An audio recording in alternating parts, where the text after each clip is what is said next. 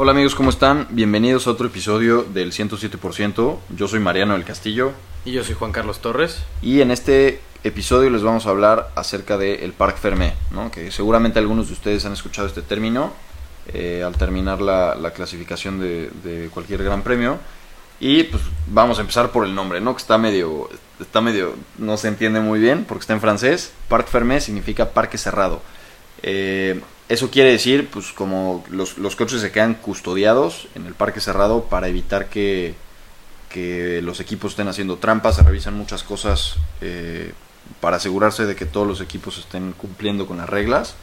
Eh, y funciona de la siguiente manera, los equipos deben de dejar sus coches ahí desde tres horas y media después de finalizar las- la, la clasificación del sábado hasta cinco horas antes de, de la vuelta de formación de la carrera del domingo. Es decir, si la quali es a las 3 de la tarde del sábado, a las 6, eh, 6 y media máximo tienen que estar los coches ya en parque cerrado y pueden, pueden salir hasta las 10 de la mañana del siguiente día eh, si la carrera es igual a las, a las 3 de la tarde, ¿no? Entonces, ¿esto para qué sirve, no? Pues como les decía, primero se revisa, se quedan bajo custodia de la FIA, no pueden estar en los, en los pits de los equipos y pues se revisa que todas las que todos los coches estén cumpliendo con las reglas eh, con el reglamento técnico y eh, se imponen algunas restricciones desde el momento que los coches están eh, saliendo a, la vuelta a cualquier vuelta de clasificación desde la primera vuelta ya no se pueden hacer mayores ajustes de, setup no de la puesta a punto del coche. Ahora profundizando un poquito más en ese tema ¿qué, tenemos ahí?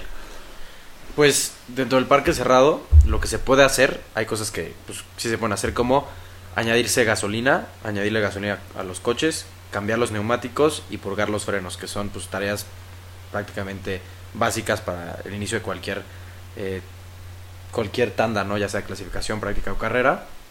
Y los coches también están autorizados para hacerse pequeños ajustes del alerón delantero, pero poco más. O sea, básicamente son cosas muy, eh, son cosas mínimas que, los equipos pueden mover.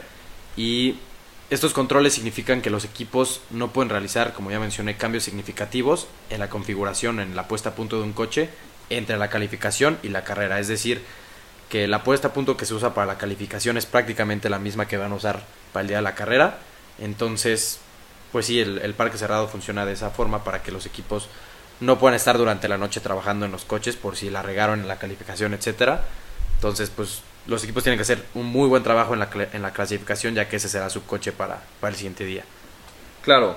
Eh, este, este, tema lo vamos a también a complementar mucho con el episodio de, del setup o de la puesta a punto de los coches para que también logremos entender ese contexto de pues, qué tanto afecta ¿no? el hacer cambios significativos a la puesta a punto del coche.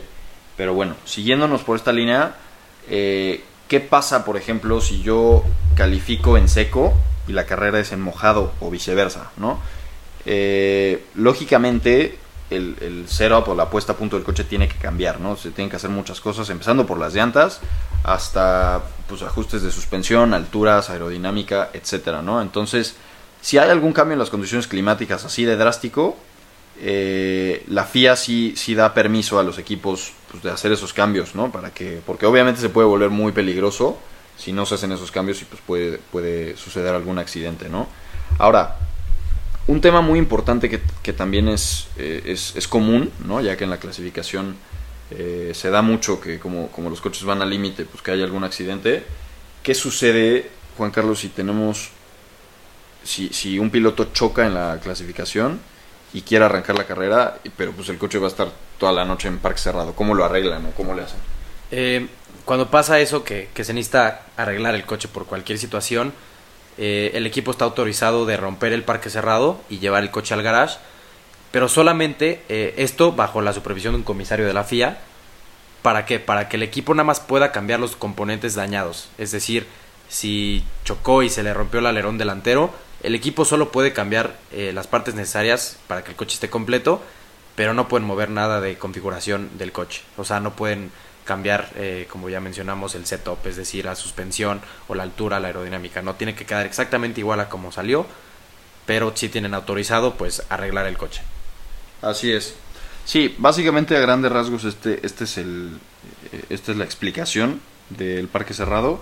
Es un poco más complejo, pero pues no queremos profundizar tanto en el tema.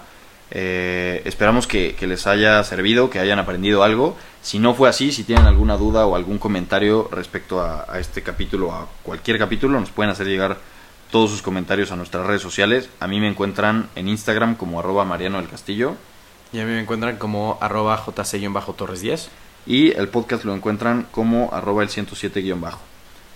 Los esperamos en el próximo capítulo y muchas gracias por escucharnos. Recuerden eh, seguirnos, suscribirse y estar al pendiente de todo nuestro contenido. Muchas gracias.